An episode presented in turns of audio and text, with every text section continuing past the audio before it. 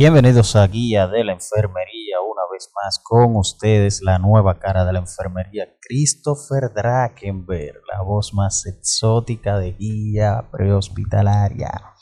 En esta ocasión nos reunimos nueva vez, hacía un poquito de tiempo que no teníamos un encuentro así, digamos que más personal, más íntimo entre ustedes y un servidor en el día de hoy vamos a aprovechar esta, esta intimidad para abordar eh, algún un tema de interés, eh, ya que en los últimos episodios hemos estado compartiendo escenario con grandes profesionales, tanto de la enfermería como de la medicina. No habíamos tenido este tiempo para nosotros vamos a aprovechar el día de hoy para hablar de un tema que he notado que hay ciertas falencias en, con el mismo.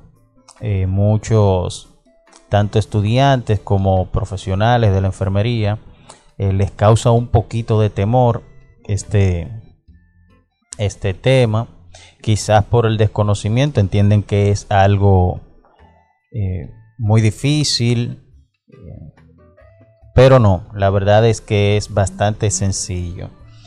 Y en el día de hoy quería que hablemos un poco acerca de los diagnósticos de enfermería.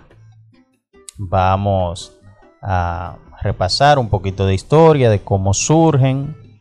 Vamos a hablar de qué son los diagnósticos de enfermería, con qué fin existen y vamos a hablar de la, la tríada que lo compone o que los compone, como yo suelo llamarle, la tríada de enfermería, eh, que son el Nanda, Nick, Nock. Bien, vamos a hacer un poco de historia. Vamos a empezar eh, mencionando cómo surgen los diagnósticos de enfermería. Para la creación de los diagnósticos de enfermería, existe una institución que a día de hoy tiene, a día de hoy y desde el 2002, tiene carácter internacional, que es la NANDA. ¿Qué es la NANDA? Antes que nada, no soy bilingüe para que no vayan a desvirtuar el, el objetivo de este, de este encuentro, de este tema que vamos a tratar. No soy bilingüe para que ahorita no se enfoquen en que si pronuncié bien o mal una palabra. Como la pronuncia, si se quedó, usted la pronuncia usted bien, que usted sabe hablar inglés, yo no hablo inglés. La North American Nursing Diagnosis Association. Esto es lo que quieren decir las siglas NANDA. Y tal y como lo dice su nombre, es la Asociación Norteamericana de Diagnósticos de Enfermería. En este caso, haciendo un uso geográfico de la palabra Norteamérica, ya que quienes fundan la NANDA son Estados Unidos y Canadá. Por eso el título de, de norteamericana. Estos dos países profesionales de la enfermería de estos dos países, las asociaciones de enfermería de ambos países, se ponen de acuerdo eh, para crear un, digamos que un listado, un manual, por decirlo de modo que ustedes lo puedan entender, de los diferentes diagnósticos con los que puede trabajar la enfermería en su atención directa día por día. Eh, cabe destacar que estos diagnósticos vienen con una base previa que data de la década de los 70, me parece, si la memoria no me está traicionando, de un trabajo previo que se había hecho en San Luis, Estados Unidos. Allí a nivel local se habían establecido una serie de diagnósticos y eh, con esta base de estos trabajos que se habían hecho en la década de los 70, en 1982 se crea lo que es la Asociación Norteamericana de Diagnósticos de Enfermería. ¿Qué se busca con la creación de esta asociación?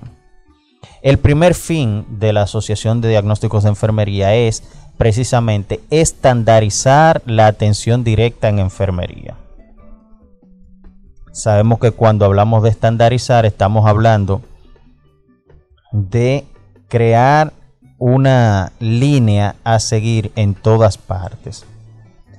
Como mencionamos, surge en Canadá y Estados Unidos, entonces lo que se busca es que en estos países la atención enfermería sea la misma, se hable un mismo lenguaje, que cuando llegue un paciente, ya fuera en Canadá o en cualquiera de los estados de Estados Unidos, recibiera la misma atención, los mismos protocolos de atención. Esto es lo que se busca con la creación de la NANDA, estandarizar, protocolarizar la atención enfermería. Ahora bien, luego de que se crea, se establecen los primeros diagnósticos, entonces esto debe darse a conocer y debe ser sometido a al rigor científico, debe ser sometido al escrutinio de la ciencia. Para esto, en 1986 se remiten los primeros diagnósticos de enfermería a la Organización Mundial de la Salud para su revisión y posterior aprobación. Eh, ya en 1989, la Asociación Americana en este caso refiriéndose a los Estados Unidos, la Asociación Americana de Enfermería, entonces, eh, digamos que oficializa a la NANDA como el órgano encargado de establecer los diagnósticos de enfermería. Con este poquito de historia ya podemos ver que los diagnósticos de enfermería no son nada nuevo, aunque quizás muchos de nosotros lo estemos escuchando mencionar ahora, pero no es nada nuevo. Estamos hablando ya de mediados finales de la década de los 80, hace ya unos cuantos años atrás. Ahora bien, una vez eh, estandarizados estos protocolos, como les había mencionado en 2002 ya la NANDA adquiere carácter internacional, entonces se extiende a todo el globo terráqueo algunos países más, otros menos, pero eh, ya donde quiera que se ejerce la enfermería de manera profesional, científica, se conocen los diagnósticos de enfermería. ¿Cómo se establecen los diagnósticos de enfermería? Vamos a, a hacer un ejemplo breve, poner un ejemplo breve. Digamos que estamos en el centro y nos llega un paciente presentando una enfermedad diarreica aguda. Ese sería el diagnóstico médico, enfermedad diarreica aguda. Ahora bien, por parte de enfermería, que va a proceder con los cuidados de ese paciente durante su recuperación, ¿qué le interesaría a, a enfermería, la parte de enfermería? Por poner un ejemplo rápido, enfermería basado en ese diagnóstico médico de enfermedad diarreica aguda, entonces eh, establecería un diagnóstico, por ejemplo, como el siguiente. Eh, paciente con riesgo de déficit de volumen de líquidos. Entonces, como habíamos mencionado, ese diagnóstico debe estar relacionado con algo y manifestarse de alguna manera. Entonces, lo que haríamos sería lo siguiente. Riesgo de déficit de volumen de líquidos. Ese sería el diagnóstico de enfermería. Relacionado con la pérdida excesiva de líquidos corporales. Manifestado por el riesgo de sufrir una deshidratación. Entonces vemos cómo este diagnóstico de enfermería se enlaza con el diagnóstico médico. Diagnóstico médico, enfermedad diarreica aguda.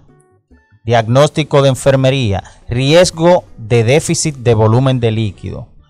Relacionado con la pérdida excesiva de líquidos corporales, manifestado por el riesgo de sufrir una deshidratación. Vemos cómo tenemos ahí eh, nuestro diagnóstico de enfermería. Ahora bien, no hacemos nada con tener un diagnóstico si no establecemos el tratamiento basado en el mismo, porque por la parte médica tenemos un diagnóstico de enfermedad diarreica aguda. Entonces, ¿qué va a hacer el médico? Va a establecer un tratamiento.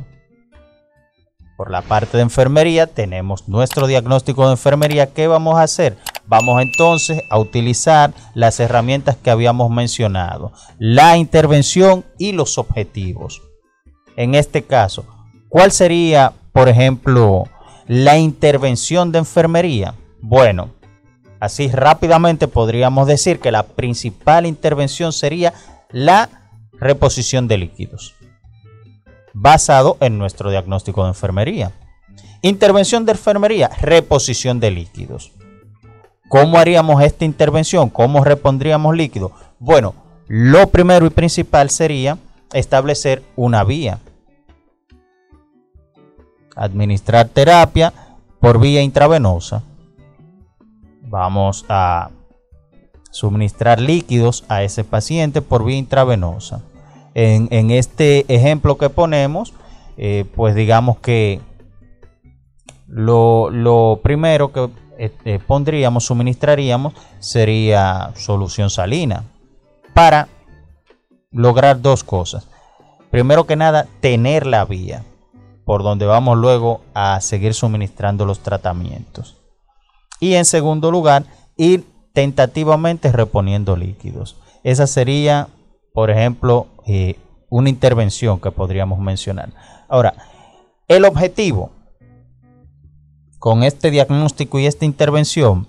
Bueno, el primer objetivo que podríamos mencionar así rápidamente sería el equilibrio de los líquidos en nuestro paciente, que podríamos decir el equilibrio homeostático. El equilibrio de los líquidos del paciente. Eh, ¿Para qué perseguimos este objetivo? Bueno, en primer lugar, lograr este equilibrio va a evitar que el paciente nos haga una deshidratación o nos caiga en una deshidratación. Eh, podríamos también decir que con mantener este equilibrio de los líquidos podríamos evitar que el paciente nos haga un evento, eh, digamos que de tensión arterial, ya sea hipo o hipertensión arterial por mencionar algo así rápidamente.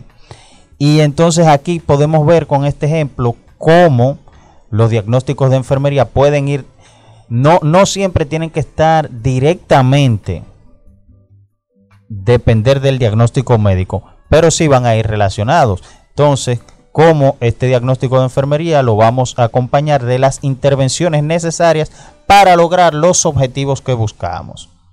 Espero que con este pequeño ejemplo, esta pequeña dinámica, se haya podido entender bien eh, este tema de los diagnósticos de enfermería. No quise traer un diagnóstico como tal del manual del NANDA, porque no siempre usted va a tener acceso al NANDA, al NIC y al NOC. No siempre usted va a tener acceso a este material. Entonces, cuando no hay acceso a este material, tenemos que saber más o menos cómo podemos eh, trabajar con los diagnósticos de enfermería. Espero que este pequeño ejemplo haya sido bastante claro, que haya sido bastante didáctico, que les sirva para algo. Y en próximas entregas estaremos hablando ya más detalladamente, estaremos trayendo ejemplos de los manuales, tanto del NANDA como del NIC y el NOC, y estaremos también, ¿por qué no? Quizás trayendo algún ejemplar para que ustedes puedan conocerlo. Eh, por el momento eso ha sido todo. Se despide de ustedes Christopher Drakenbra hasta una próxima entrega.